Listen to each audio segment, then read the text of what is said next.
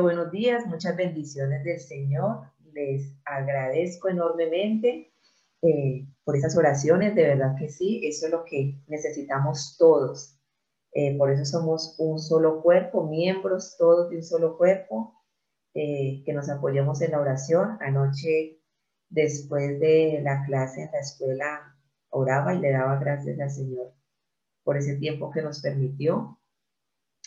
Y el Espíritu me, me, traía tres tips o las fórmulas para que la vida del cristiano sea próspera y exitosa y en victoria. Y me decía el Espíritu es meditar en la palabra de día y de noche, orar sin cesar y dar gracias a Dios en todo y por todo.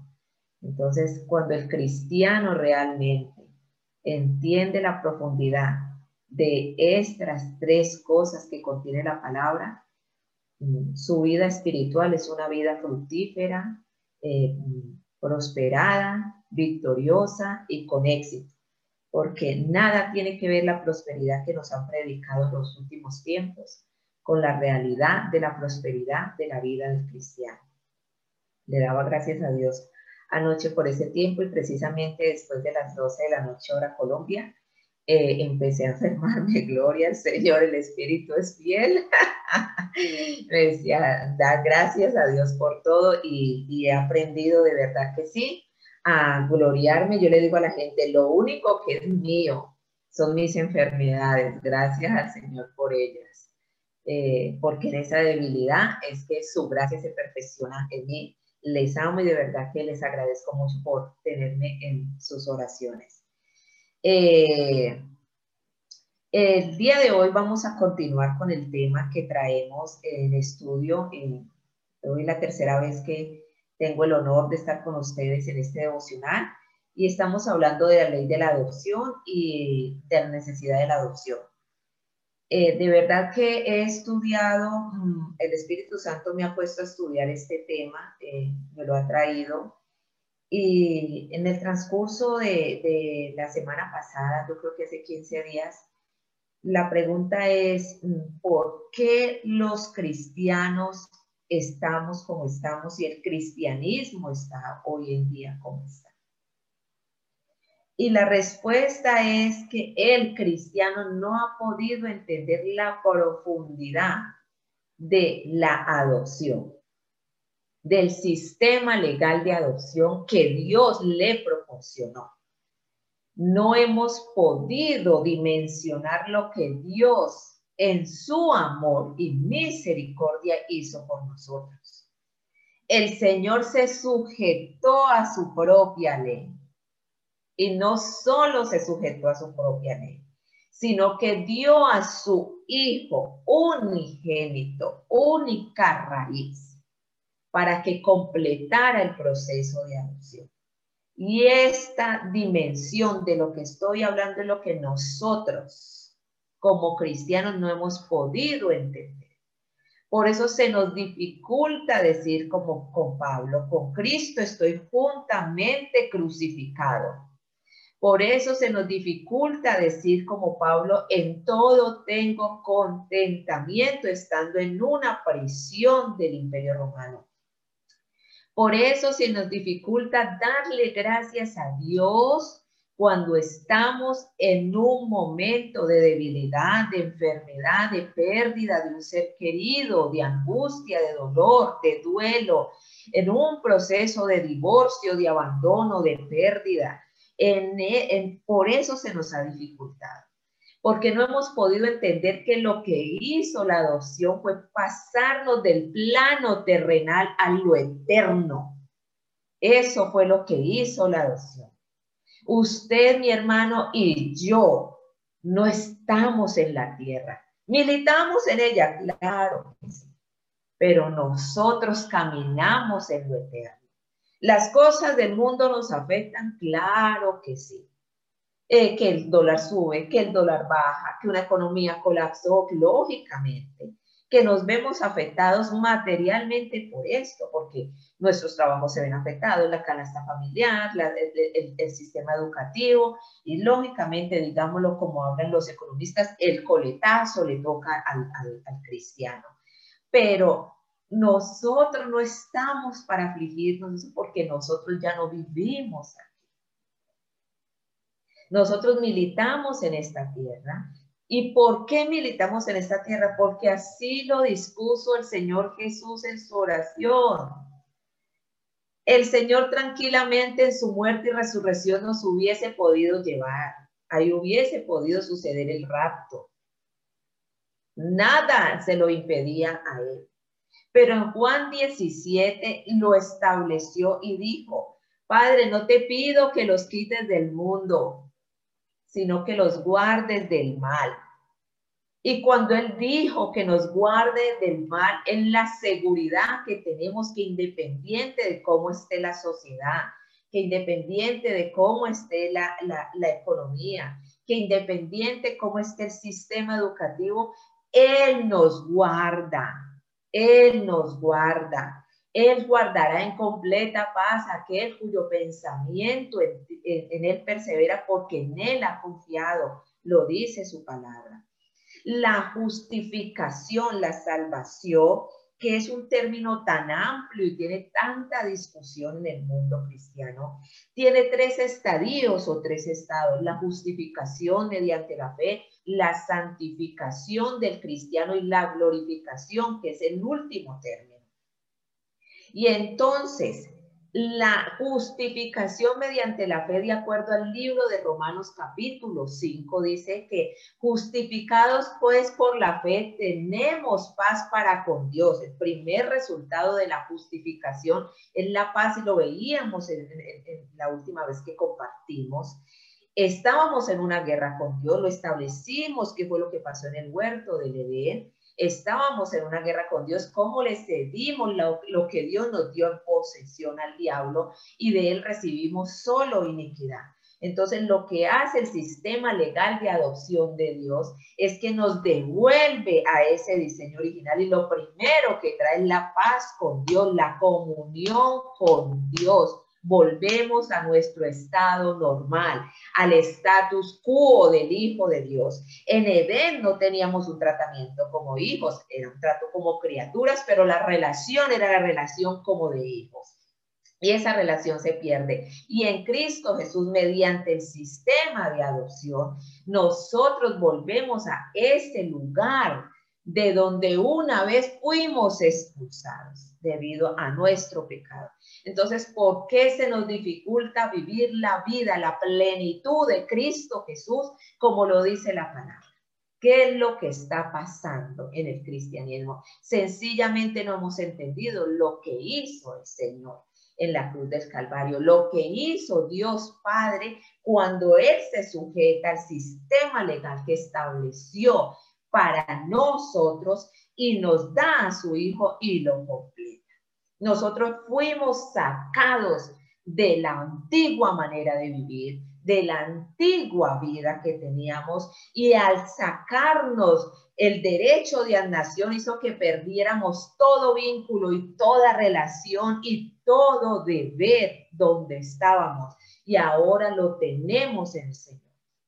La adopción nos da un solo derecho, el de ser llamados hijos de Dios, el de ser conocidos como hijos de Dios. Pero si nos miramos, porque a mí no me gusta decirle, dígale al que está al lado, dígase usted mismo, yo digo, dígase usted mismo y haga terapia de espejo, como dicen los psicólogos. Párese delante del espejo y dígase usted mismo. ¿Por qué estoy viviendo como estoy viviendo? Agrada al Señor. Mi forma de vivir, agrada al Señor. Mi lenguaje, agrada al Señor. Mi comportamiento, mi lenguaje corporal agrada al Señor, que estoy manifestándole a la creación. Porque de acuerdo a Romanos 8, la creación aguarda la manifestación de los hijos de Dios. Y en esa manifestación que yo le estoy haciendo a la creación, es que se evidencia si realmente soy o no hijo de Dios. Esa es la realidad. Jesús en Juan 17, cuando oró por usted y por mí, Él le dijo, Padre, que sean uno, como tú y yo somos uno. ¿Para qué, qué, ¿Para qué necesita Jesús que seamos uno?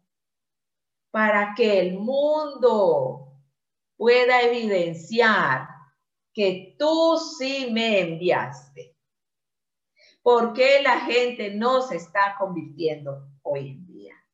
¿Por qué la gente no está aceptando a Cristo como Señor y Salvador? ¿Por qué la gente antes de ir a congregarse a la iglesia está desertando de las iglesias? Y no solamente se está dando la transmigración, que se están yendo de una iglesia para otra, sino que se están tirando al mundo. Pues mi hermano, muy sencillo, es culpa suya y es culpa mía porque usted y yo no estamos haciendo lo que se nos mandó hacer. Hay un término que lo utiliza mucho en la secularidad y se conoce como la procrastinación. Y en palabras sencillas, la procrastinación o procrastinar es hacer lo que a usted no se le mandó hacer para no hacer lo que realmente se le mandó hacer. Y eso es lo que el cristiano hoy en día está haciendo.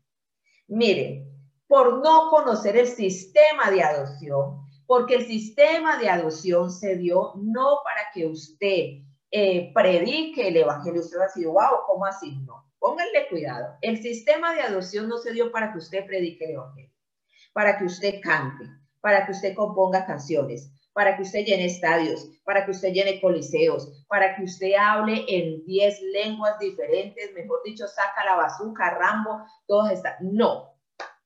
El sistema de adopción se dio única y exclusivamente para que usted bajo la tutoría, curatela, guarda, potestad y autoridad de Dios Padre, aprenda a ser hijo aprenda a ser hijo. Usted fue adoptado única y exclusivamente para aprender a ser hijo. Y entonces, ¿cuál es el modelo que Dios le trae? Porque es que dentro del sistema de adopción, Dios tiene un modelo. No es que el Señor me trajo y me pone aquí y yo ni sé cómo comportarme ni cómo hacer. Resulta que Romanos 8, 28 y 29, que tanto le gusta a Cristiano el 28, el 29 ni se lo sabe. Romanos 8, 28 dice, y sabemos, empieza Pablo asegurando, ¿sí? Asegurando, dando por cierto, por sentado. Y sabemos que a los que aman a Dios, todas, no algunas, todas las cosas les ayudan a bien. Esto es a quienes a los que conforme a su propósito. ¿Y dónde estaba el propósito de Dios? En la eternidad, donde usted y yo vivimos. Conforme a su propósito han sido llamados. Y sigue Romanos 8:29, dice, y a los que llamó a estos conoció, o sea, un conocimiento previo de nosotros, ¿sí? ¿Y para qué Dios tuvo ese conocimiento previo? Para que nosotros fuéramos sus hijos, ¿cierto? Y nos modelara con el primogénito, lo dice Romanos 8, 29, siendo Jesús el primogénito entre muchos hermanos. Y entendemos que en la antigüedad la primogenitura no solamente tenía derechos en la herencia, un derecho preferencial, que era la doble porción y la bendición del Padre, sino modelarle a sus hermanos cómo se debía vivir, con qué finalidad, con la finalidad de no avergonzar al Padre. Entonces nosotros, aparte de que hemos sido adoptados, nos dieron un modelo. O sea, mi hermano, que si usted cree que usted fue adoptado para predicar, vuelva y acepte a Jesús como Señor y Salvador. Si es el caso, mi mente. Si usted cree que usted fue llamado para bautizar, para hablar en lenguas, para llenar estadios, para componer canciones, no, esas son las añadiduras del Hijo de Dios. Esas son las añadiduras del Hijo de Dios. Porque usted fue escogido y predestinado antes de la fundación del mundo para que aprendiera a ser hijo de Dios, sometido bajo la autoridad, con el modelo de Cristo Jesús. Entonces hemos fallado en entender el sistema legal de adopción. ¿Para qué? La finalidad de la adopción. Y lo hemos tergiversado a tal manera que la gente no quiere saber hoy de Jesús por su comportamiento y el mío, por su testimonio y el mío. Jesús dijo que íbamos a recibir poder en Hechos 1.8, pero recibiréis poder cuando haya venido sobre vosotros el Espíritu Santo y me seréis testigo y empieza a citar hasta donde se dice hasta los confines, hasta lo último de la tierra. El testigo lo hemos trabajado. Es aquel que no fue parte de un proceso. Usted y yo no tuvimos nada que ver en la adopción porque la adopción es netamente de Dios. Salió del corazón de Dios y el hombre no colaboró en nada. Y ahora voy a hacer un paréntesis sobre eso. Pero nosotros hemos visto lo que Dios hizo. El testigo es aquel que no tiene contacto directo con el hecho. Eh, perdón, no, no es parte del proceso, pero tuvo contacto directo con el hecho, porque lo percibió por uno de sus sentidos. Nosotros hemos sido testigos de lo que Dios hizo por nosotros, porque de los que estamos aquí, ninguno puede decir que Él vino y se acercó a Dios. Todos confesamos y decimos, si Dios no me hubiera alcanzado, si Dios no me hubiera encontrado, no sé qué sería de mí. ¿Sí? Entonces nosotros sabemos lo que Dios hizo por nosotros y eso es lo que tenemos que testificarle al mundo. La pregunta es, ¿qué le estoy testificando yo al mundo? ¿Qué testimonio le estoy dando yo al mundo de la obra de mi Padre? Y de acuerdo al testimonio, ustedes van a saber quién es mi Padre. Si es Dios o es diablo. Y cuando les dije que iba a hacer un paréntesis es lo siguiente. Se ha predicado que el hombre usó su voluntad para aceptar a Jesús como Señor y Salvador.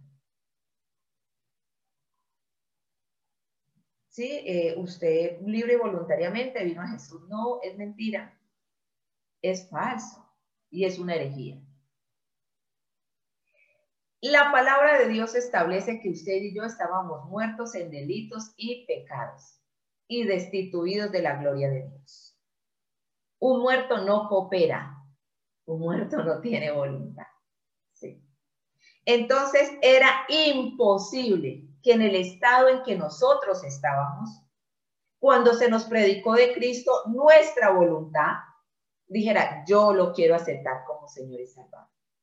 ¿Y por qué era imposible? Porque la voluntad es inanimada, no es materia.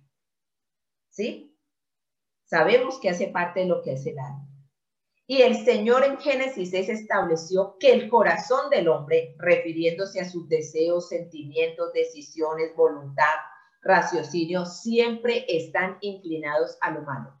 Y en Jeremías dice, no solamente confirma lo que dice en Génesis 6, sino que dice que engañoso y perverso le añade la perversidad. O sea, prácticamente incurable incurable, es el corazón del hombre. Y hace una pregunta retórica, ¿quién lo conocerá? ¿Y por qué les digo que retórica? Porque no tiene respuesta, no es necesario responderla. Él mismo la responde. Entonces, en ningún momento, cuando yo acepté a Cristo como Señor y Salvador, cuando yo me convertí, yo puse parte para esa conversión. ¿Saben qué hizo Dios por ese decreto que él hizo en la eternidad de escogencia y de predestinación, de elección que él hizo? El Espíritu Santo, cuando a mí me predicaron del Evangelio, el Espíritu Santo vino a mí, aleluya, y me puso fe para creer, porque un muerto no tiene fe. Eso fue lo que hizo el Espíritu Santo. Vino a ese momento, acuérdese, vaya, yo no lo olvido dónde fue que me predicaron. Vaya a ese momento, recuerde ese día, esa hora, ese lugar, cómo estaba usted vestido. Y acuérdese, porque ese día fue que el Espíritu Santo vino sobre usted, como vino sobre Jesús en el bautismo para iniciar su ministerio, y vino sobre usted y le puso la suficiente fe a un espíritu muerto para que aceptara a Jesús como Señor y Salvador. Vino y sopló vida sobre usted nuevamente, polvo, tierra, pecado, inmundicia, porque eso éramos. Y entonces ahí ese Espíritu Santo le puso la suficiente fe que usted necesitaba para poder decir, sí, acepto a Jesús como mi Señor y Salvador.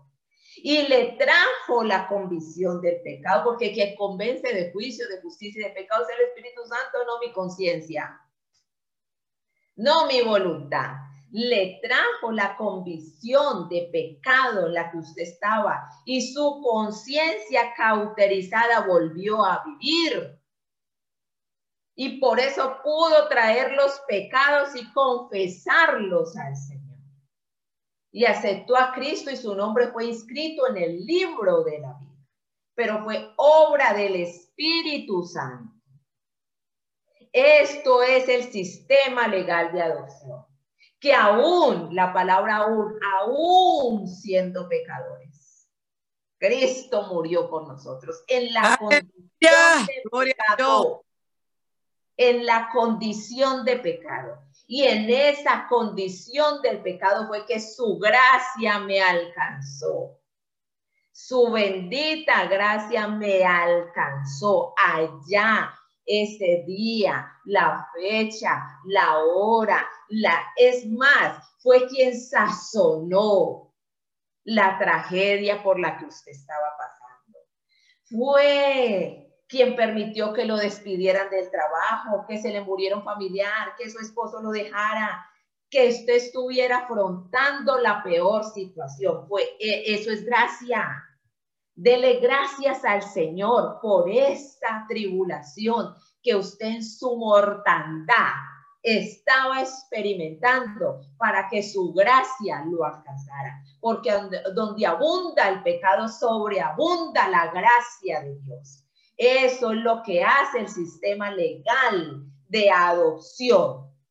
Eso es lo que lleva el sistema legal de adopción. Y cuando entonces usted como cristiano, por el poder del Espíritu Santo que mora en usted, empieza a comprender y a entender, a dimensionar esto, su vida tiene que dar un cambio de 180 grados, metanoia, cambio de mente, renovación de pensamiento y usted empieza a modelar lo que Cristo modeló en la tierra, que no fue otra cosa que la voluntad del Padre. Él no vino a modelar nada que no fuera la voluntad del Padre. No me es permitido hacer lo que yo quiera, parafraseando a Cristo sino lo que el Padre me dijo que hiciera.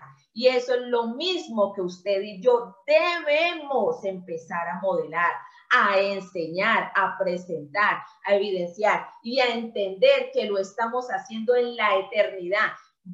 Quítese de la cabeza que usted vive en Miami, vive en Nueva York, vive en República Dominicana, vive en Colombia, vive en Panamá. Usted no vive ahí usted habita en la eternidad de Dios.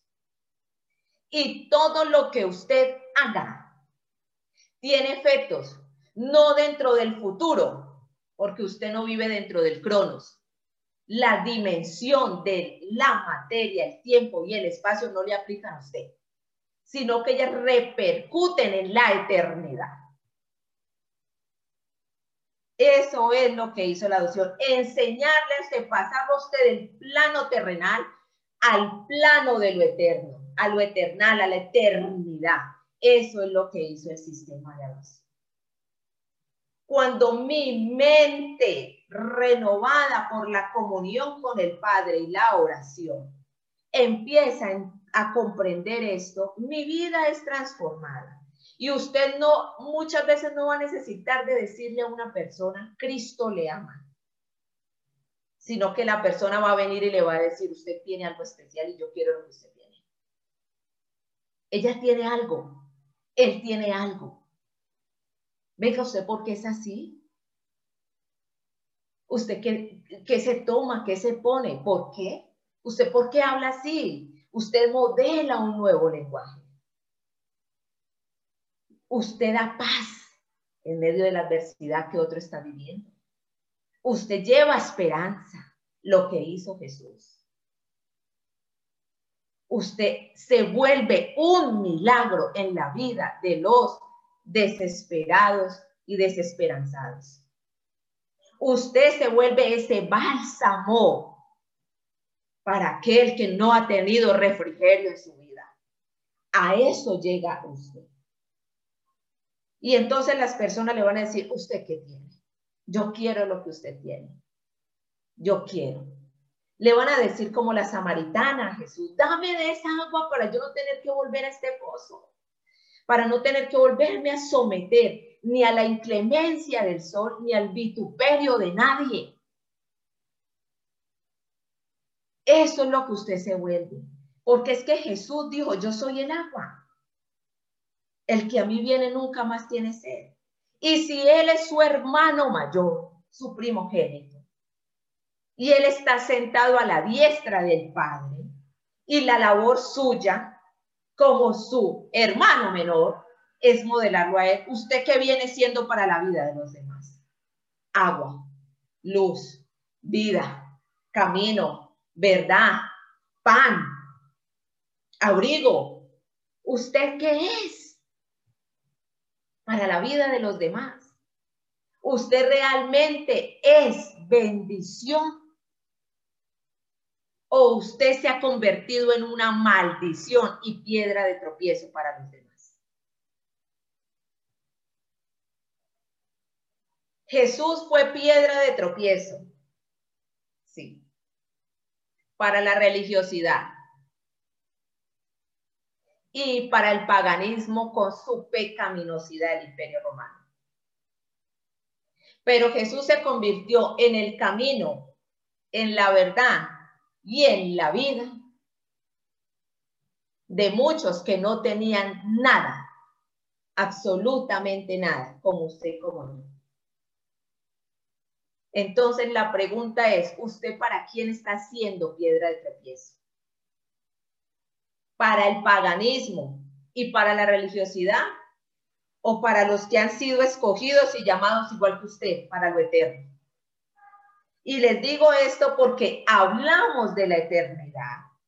Anoche decíamos en la clase, en una parte de la clase, que muchos cristianos creen que el rapto de la iglesia sucederá y que nos quedaremos en el cielo per secula seculorum, por toda la eternidad. En el cielo se van a llevar unos eventos, lógicamente, con posterioridad al rapto de la iglesia. Pero la iglesia como tal no está diseñada para vivir en el cielo, sino en la tierra. Por eso el Señor nos modela cielos nuevos y tierra nueva. Eso dice la palabra del Señor. Entonces, usted, ¿qué está haciendo para conducir a estas personas para que vivan esto? Porque es que nosotros vamos a concurrir, vamos a estar presentes y nos van a hacer un llamado. Vamos a tener que asistir a un tribunal. Pablo dice, porque es necesario que todos comparezcamos ante el tribunal de Cristo. ¿Para qué es necesario? Para mí, yo digo para mí, yo no veo necesidad, yo no veo necesidad que me esté llamando a un tribunal. Yo que manejo el derecho, yo digo, eso no me gusta porque eso me habla de problemas a mí, de juicio. Entonces dice Pablo, es necesario que todos comparezcamos ante el tribunal de Cristo para que seamos juzgados por lo que hicimos en el cuerpo Y cuando yo leo esto, yo no me voy al cuerpo físico, a este cuerpo, ¿sí? Sino al cuerpo de Cristo. ¿Qué hice yo en el cuerpo de Cristo? ¿Cómo me comporté como miembro dentro del cuerpo de Cristo? ¿Qué fue lo que yo le di al cuerpo de Cristo? Acordémonos que según el libro de los Efesios, los ministerios no son suyos ni es para que usted se fane ni se gloríe. Gloríese en lo que su carne produzca, que no produce nada bueno. Entonces ahí se puede gloriar. Yo por lo menos, y, compartía con la pastora Jasmine, que yo sé que por ahí está, le decía un día, yo soy feliz gloriándome y me doy gloria y honra en todas las enfermedades que padezco. Porque dijo, mías, las, produce mi cuerpo debido a mi desobediencia. Entonces yo me glorío en mis, en, mis, enfermedades son mías, esas sí las produzco yo. Pero nada bueno, nada bueno proviene de mí, absolutamente nada bueno. Y todo bueno, todo bueno, lo que viene de mí, viene de Dios. Toda buena dádiva y todo don perfecto proviene del Padre de las luces, en quien no hay mudanza ni sombra de variación dice su palabra. Entonces, toda bondad, toda misericordia, todo amor, todo perdón que salga de mí no es mío, es de Él. Y yo voy a tener que rendir cuentas es por eso, por lo que salió de mí y que bendijo o maldijo el cuerpo de Cristo. Y esto se da debido a que yo no he podido entender la adopción. No he podido entender la adopción. ¿Por qué vivimos vidas frustradas como cristianos? ¿Por qué vivimos vidas dolidas como cristianos? ¿Por qué vivimos vidas mediocres como cristianos? Y cuando yo estoy hablando de mediocridad, no me estoy refiriendo a nada económico. Todo es a lo espiritual porque estamos hablando del plan eterno. Jesús mismo dijo, no os hagáis tesoros en la tierra donde el orín y la polilla corrompen usted cómo está tesorando en el reino de los cielos. ¿Cómo está su cuenta de ahorros en el cielo? ¿Cuánto ha ahorrado usted? ¿Cuánto ha puesto a producir el talento que el Señor le entregó? De eso vamos a rendir cuentas, porque eso habla de que si usted es hijo o no es hijo si usted entendió el sistema legal de la adopción de Dios o no lo entendió. De eso vamos a rendir cuentas. Por eso es necesario, dice Pablo, que comparezcamos a. Entonces, yo le decía a Lucía que me compartiera Juan 8:44, porque fuimos adoptados y lo vimos la vez pasada, no porque como se nos ha predicado es que éramos huérfanos, pobrecitos nosotros sin un papá, y sin una mamá, en un estado de orfandad. Entonces el Señor tuvo misericordia de nosotros y nos adoptó. No, no, no, no, no, no. Jesús mismo lo estableció en Juan 8:44 y dice, vosotros sois de vuestro padre el diablo. Y cuando Pablo habla en Efesios de la adopción, entendamos que estaba en el siglo I bajo el, el auge del imperio romano, donde se hicieron, eh, donde nació el derecho, surgió el derecho para nuestro hemisferio occidental. Y Pablo dice que nosotros hemos sido adoptados y vimos cómo se dio esta figura de la adopción. Entonces, hemos sido sacados o extraídos de una familia espiritual que teníamos, que era la del diablo, para ser introducidos a la familia espiritual de Dios, ¿cierto? Pero para que Jesús dijera que nosotros somos o éramos de nuestro padre el diablo, él dice, ¿por qué motivo? Él dice que, o, cuando se lo dijo a los judíos o a nosotros en el tiempo en que estábamos sin él, que somos de nuestro padre el diablo, dice Juan 8:44, vosotros sois de vuestro padre el diablo y establecimos qué significa pater y qué significa el diablo en la anterior eh, eh, eh, compartir o clase o devocional que tuvimos, ¿cierto? Dice, ¿y por qué Jesús dice esto? Porque los deseos de vuestro Padre queréis hacer. Establece entonces Jesús que todo radica en el deseo. Pregunta, y quiero que ustedes me contesten. ¿El cristiano está llamado a tener deseos, sí o no?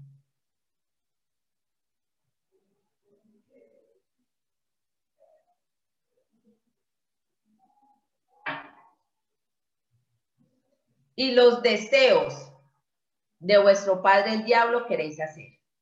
Entonces muchos me van a decir, sí, pero es que Juan por allá escribió, amado, yo deseo que seas prosperado en todas las cosas y que tengas salud, así como prospera tu alma. Y efectivamente, Juan lo escribió, que deseaba que el receptor o el destinatario de su carta tuviera salud, como prospera su alma, ¿sí? Que ese era el deseo ferviente o el anhelo ferviente del corazón.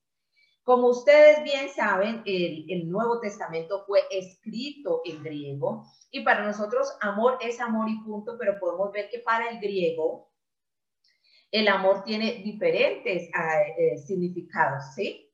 Y palabras para, para dar a entender su significado. Eros, filios y ágape. Eh, en, el, en el caso de deseos también.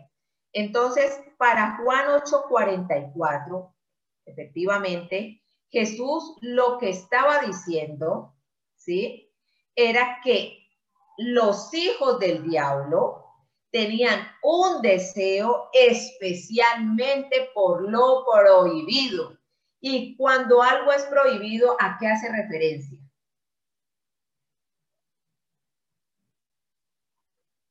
Cuando algo se prohíbe, ¿a qué hace referencia? Angie dice al pecado, perfectamente. Angie, pero cuando me hablan de que algo es prohibido, me están diciendo que es prohibido porque hay una ley que lo prohíbe. Ha habido un mandato, un imperativo que dice no haga esto.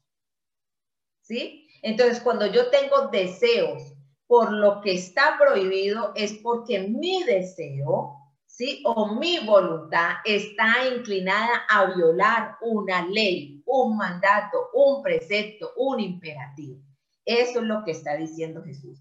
Todo aquel que venga a vulnerar la ley es hijo del diablo.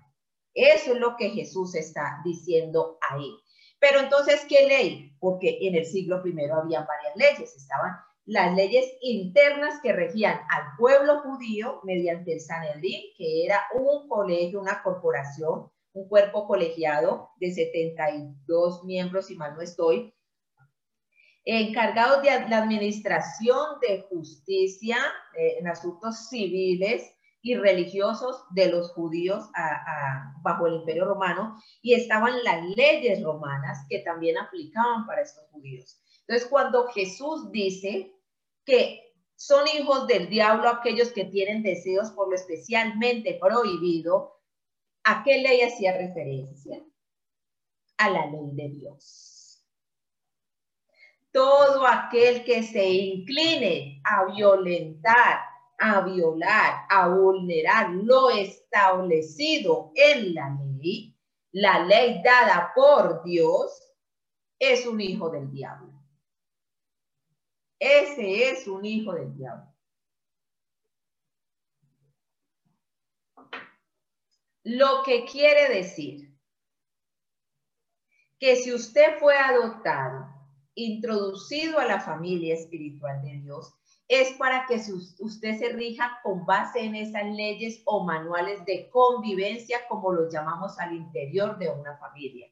Cada uno de nosotros dentro de sus casas tienen unos manuales de convivencia que rigen eh, eh, eh, lo del aseo, cómo se debe, quién, está encargado de, cada parte de las casas, o si tienen la oportunidad de pagarle a una empleada o a un empleado para que les haga los aseos. Cada uno tiene deberes dentro de sus casas. Y cuando uno de estos cumple, incumple estos deberes, pues le damos una sanción dentro de la casa porque ese manual de convivencia no se puede violentar. Verbigracia en los conjuntos cerrados cuando se vive, que son propiedades horizontales, se hace un manual de convivencia, un reglamento de propiedad horizontal donde se establecen cuáles son las zonas comunes, eh, cuáles son las zonas privadas y a qué está obligado usted tanto en las zonas privadas como en las, en las zonas comunes o públicas y en las zonas verdes. Asimismo, nosotros hemos sido introducidos a la familia de Dios y tenemos unos reglamentos, ¿sí? Eh, tenemos unos reglamentos y cuando nosotros los vulneramos, pues inmediatamente estamos mostrando que estamos siendo dominados por nuestra antigua naturaleza y que realmente de donde fuimos extraídos todavía ejerce poder sobre nosotros. Como dice la pastora Jasmine, efectivamente en Juan 8:44 deseo, ¿cierto? Es deseo apasionado, propiamente pasión construida sobre sentimientos fuertes. Epitumia, sí señora, especialmente por lo prohibido, ¿cierto? Y se refiere a los deseos que están fijos en objetos sensuales, se refiere a lo sensorial, a lo que motiva, como placeres, satisfacciones, beneficios y tributos. Uno de estos deseos, como lo pone la pastora Jasmine ahí, es, si lo coloco, no, es la codicia. ¿Y por qué empezamos con la codicia? Porque si nos ponemos a analizar el cristianismo de los últimos años, se ha proliferado dentro del cuerpo de Cristo la predicación de la doctrina de la prosperidad. Y yo de antemano le digo, yo no tengo nada malo que un hermano mío prospere. Juan dijo, amado, yo deseo que seas prosperado en todas las cosas y que tengas salud, así como prospera tu alma. Yo no tengo ningún eh, eh, eh, problema con que un hermano sea prosperado por el Señor en el sentido económico o material. Me gozo en el Señor porque si este hermano que es prosperado realmente es hijo de Dios, él entenderá que la bendición que recibió del Señor no es para él, sino para la bendición del cuerpo de Cristo. Que lo que el Señor le está dando es para que Él bendiga a sus hermanos, sea de bendición para su vida y sea bendición para el cuerpo de Cristo. Y con esa bendición pueda saciar la necesidad que uno o varios hermanos está pasando.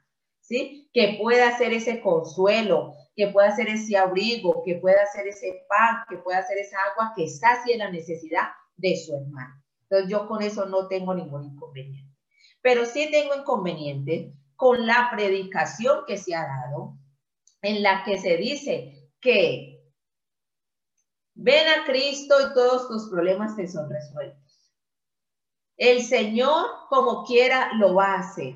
El Señor te va a prosperar porque tú eres el Israel espiritual y descendiente de Abraham. Entonces tú tienes la prosperidad del judío. Ven al altar y sella esta palabra. Sella esta palabra, pacta con el Señor, porque el Señor como sea te lo va a dar, como quiera. Él no cambia, Él no se muda. Entonces ven al altar y sella esta palabra. Y el hermano bien desbaratado haciendo y deshaciendo y llevando dinero al altar para torcerle la mano a Dios.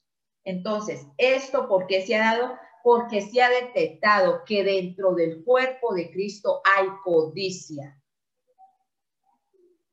Yo no digo que usted no quiera tener y no tengo problema con eso, pero siempre y cuando ese querer suyo vaya de acuerdo a la voluntad de Dios. Padre, si en tu voluntad está darme una bendición y comprarme una casa o que me regale una casa, gloria al Señor. Padre, si en tu voluntad está que yo tenga un vehículo de mi propiedad, gloria al Señor, y si no me sigo moviendo en transporte público. Padre, si en tu voluntad está que yo vaya, que yo venga, gloria al Señor. Pero que ese querer suyo vaya condicionado a la voluntad de Dios. Entonces la codicia es el deseo vehemente de poseer muchas cosas especialmente riquezas o bienes.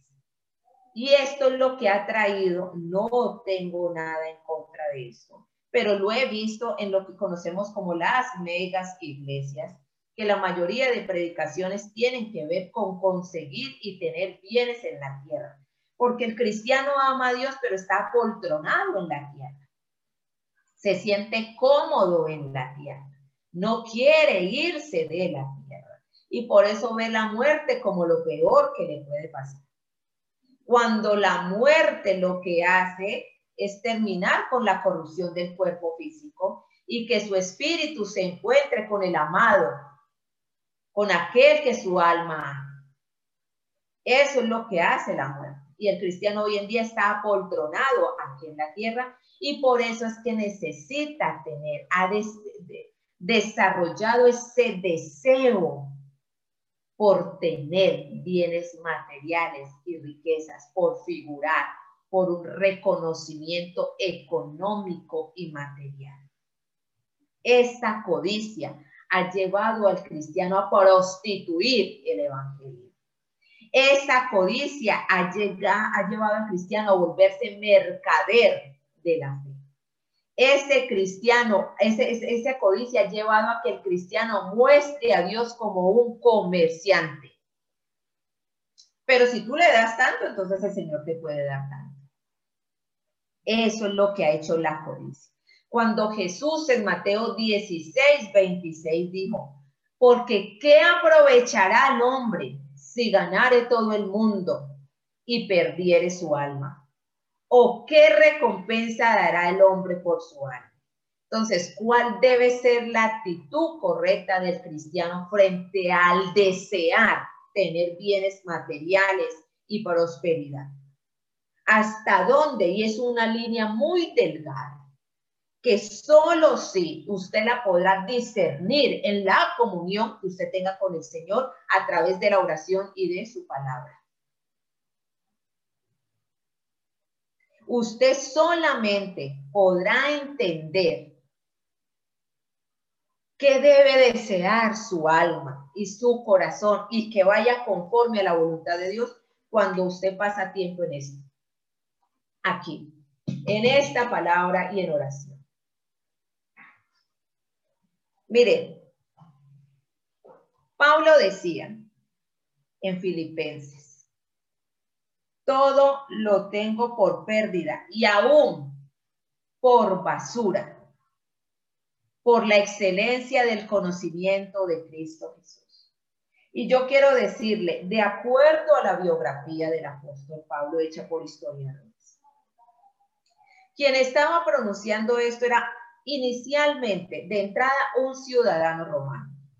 Hoy en día todos somos ciudadanos habitantes hasta que tenemos los 18 años, ejemplo en mi país, y ciudadanos a partir de que cumplimos la mayoría de edad, que es a los 18 aquí en Colombia.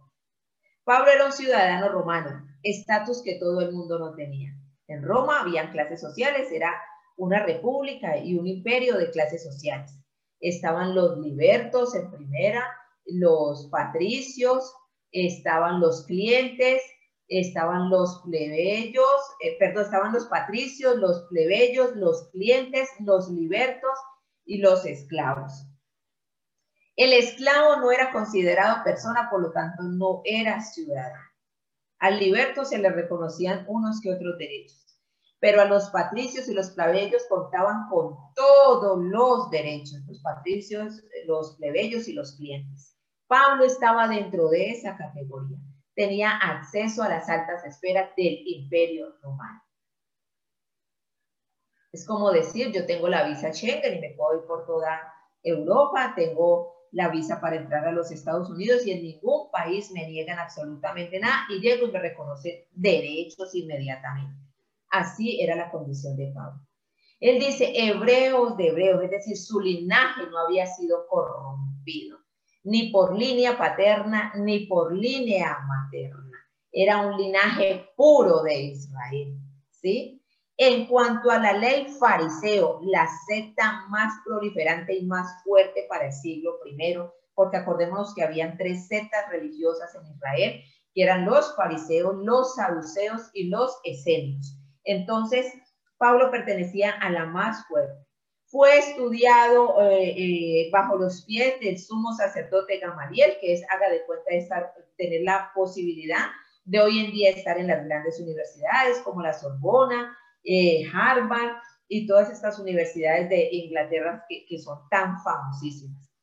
Y él decía, todo esto lo tengo por basura. Y si todo esto lo tenía, era políglota, hablaba más de cinco idiomas, eh, por ende tenía manejo de dineros, tenía una capacidad económica. Y si el mismo Pablo está diciendo que lo daba todo por basura, por el conocimiento de la, por la excelencia del conocimiento de Cristo Jesús, mi Señor, así dice. Cuando dice mi Señor, se baja la categoría de esclavo. ¿Por qué usted y yo no podemos dar todo lo que tenemos por basura por la excelencia del conocimiento? Porque es que la identidad de hijos radica en la excelencia del conocimiento de Dios. Ahí, ahí radica la identidad del Hijo de Dios, en esa dignidad de la relación con el Padre. Y la palabra dignidad hace relación a la excelencia de la cual goza algo o alguien. Y la excelencia está en el conocimiento del Hijo de Dios, de la excelencia de nuestro Señor Jesucristo. Nuestro Señor. ¿Por qué se nos dificulta? ¿Por qué estamos tan ansiosos? ¿Por qué estamos tan afanados hoy en día con queriendo conseguir? Queriendo conseguir que eso quiere decir que mi alma está vacía. Eso quiere decir que yo no estoy disfrutando de la plenitud de Cristo Jesús. Miren, lo primero que hace la adopción, gloria al Señor, lo primero que hace la adopción es permitirte que disfrutes de la plenitud de, la, de Cristo Jesús, de la vida en Cristo Jesús. No en vano, Juan capítulo 1 dice, y de su plenitud tomamos todos gracia sobre gracia. ¿Y en qué momento el apóstol Juan coloca esto?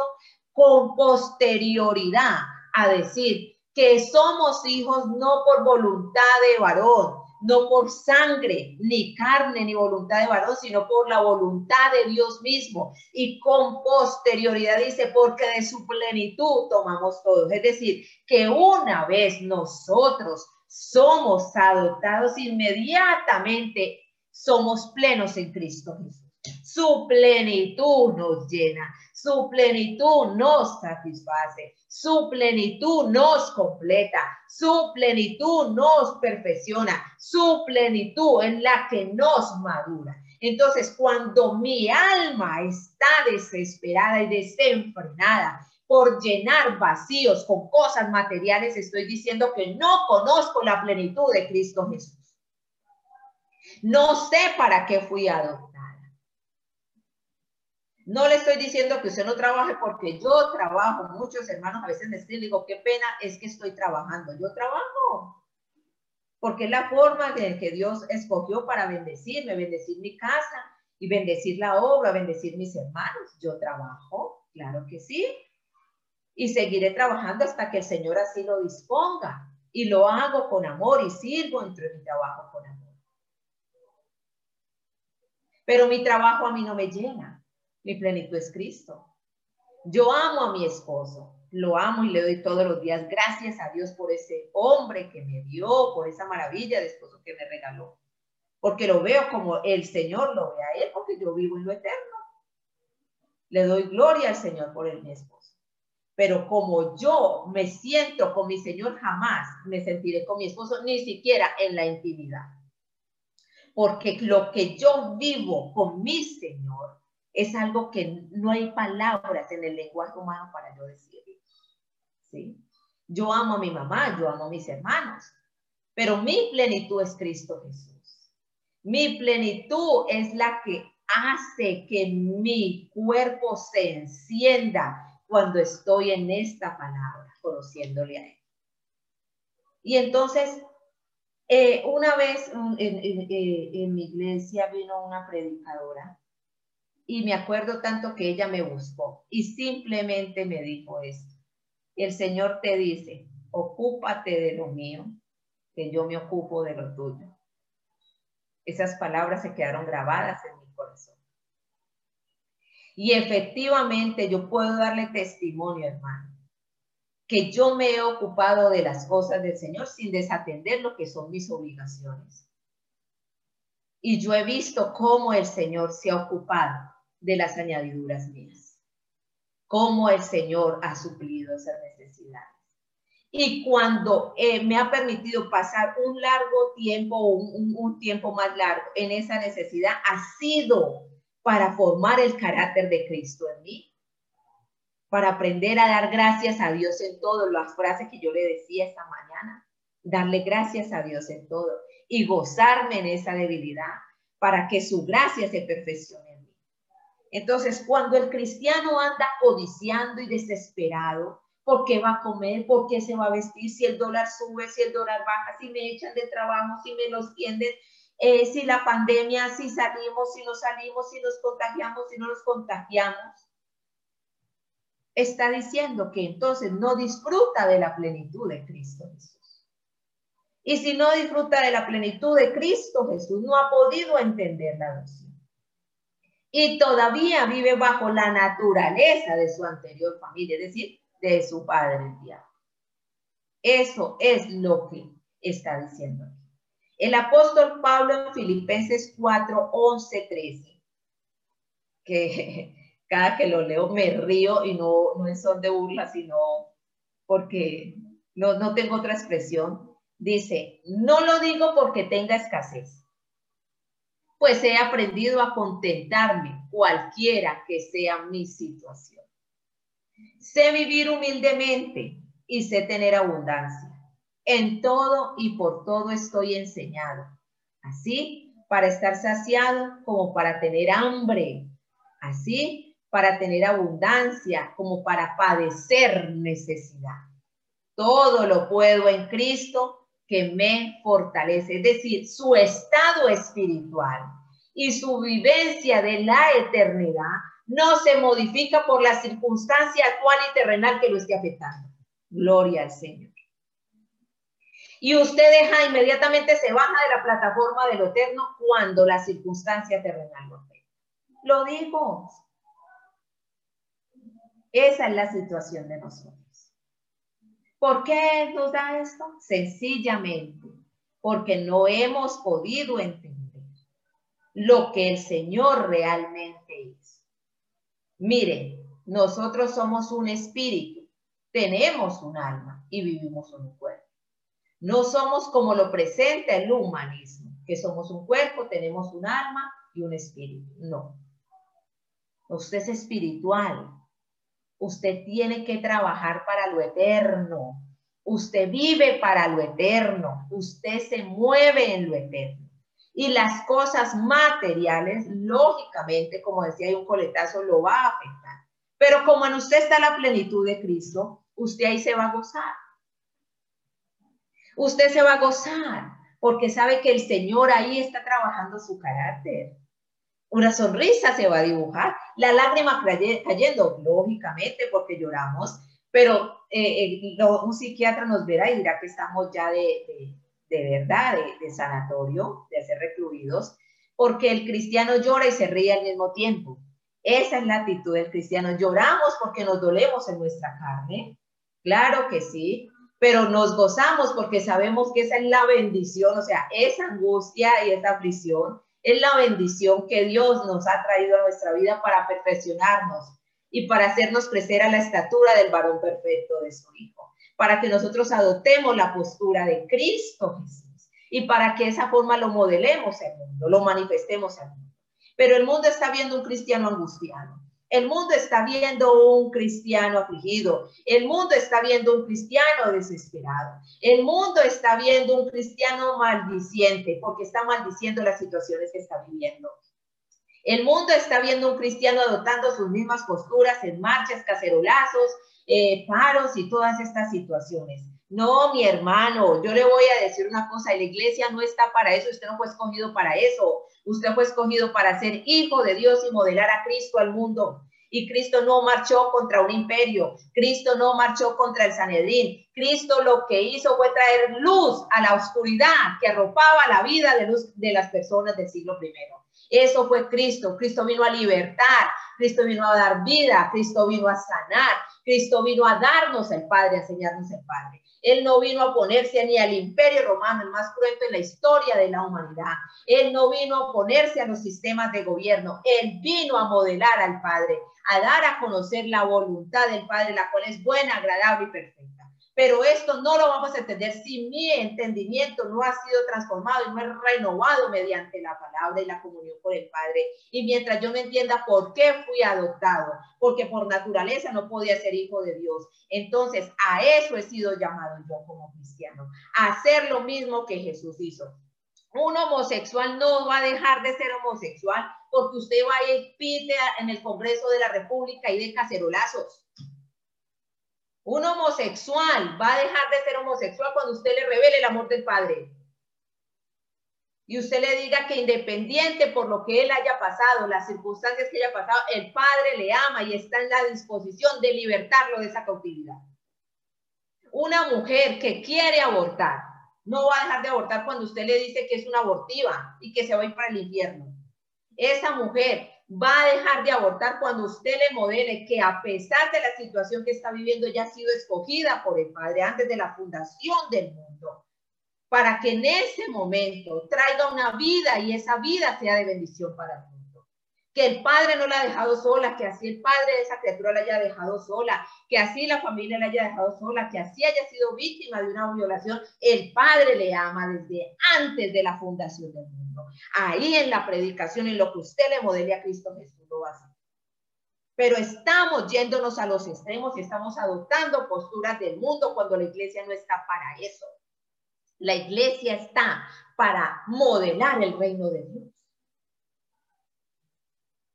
Para mostrarle al mundo que un hombre que vive bajo el gobierno soberano de Dios y lo reconoce como Señor, es un hombre que vive hacia el cuerpo se muera.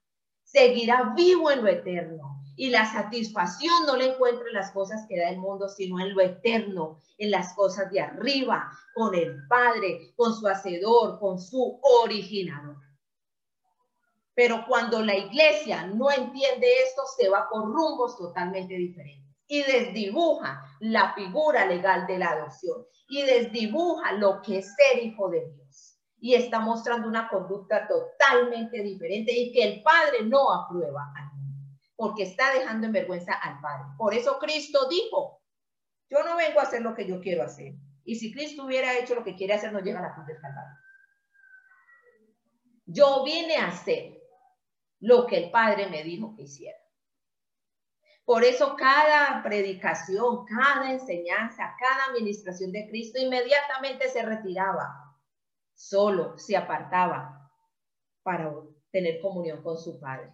Y que fuera el Padre quien le hiciera la agenda. Hoy en día, ¿quién está manejando tu agenda? Hoy en día, ¿quién maneja tu agenda? ¿A quién le ha dado la potestad de manejar tu vida? Jesús no movía, no iba, no hacía nada. Señor, tu amigo Lázaro, el que amas, está enfermo. Ah, bueno, yo voy. Pero es que Señor se va a morir. Ah, bueno, yo voy. Y fue cuando Lázaro ya hería. Y dijo, no, es que esta enfermedad no es para muerte, sino para glorificar al Padre, para que se manifieste la gloria de Dios. Pero es que era su amigo y usted lo amaba. Ah, no, pero pues sí, Lázaro es mi amigo y yo lo amo, pero ¿qué hago si yo no me mando solo? Y el padre me dijo que fuera ya cuando él hería, cuando ella estaba podrido. Y fue tan así que tuvo que llegar al lugar, ordenar que corrieran la piedra y llamarlo por su nombre en singular. Lázaro, ven fuera. Porque donde diga, ven fuera, todos los que estaban en ese sepulcro se paran. Y tuvo que llamarlo en singular, Lázaro, ven fuera. Entonces, eso es la voluntad del Padre en un Ahí ahí, ahí es donde se revela la voluntad de un Padre único y es la manifestación que le hace al mundo, independiente de cómo el mundo la recibe. Si sea para venir a Cristo o si sea para perseguirte, porque Jesús levantó a Lázaro y inmediatamente planearon matarlo. Pero él no dijo, no, y si yo lo levanto y qué tal que esta gente se, se alinee y diga que me van a matar. No, no, no, no, yo no por ahí voy. No, pues Lázaro, qué pesar, pero yo no puedo ir por allá. No, independiente de lo que fuera a suceder hizo lo que el padre le había mandado. Eso es el sistema legal de adopción en un hijo de Dios.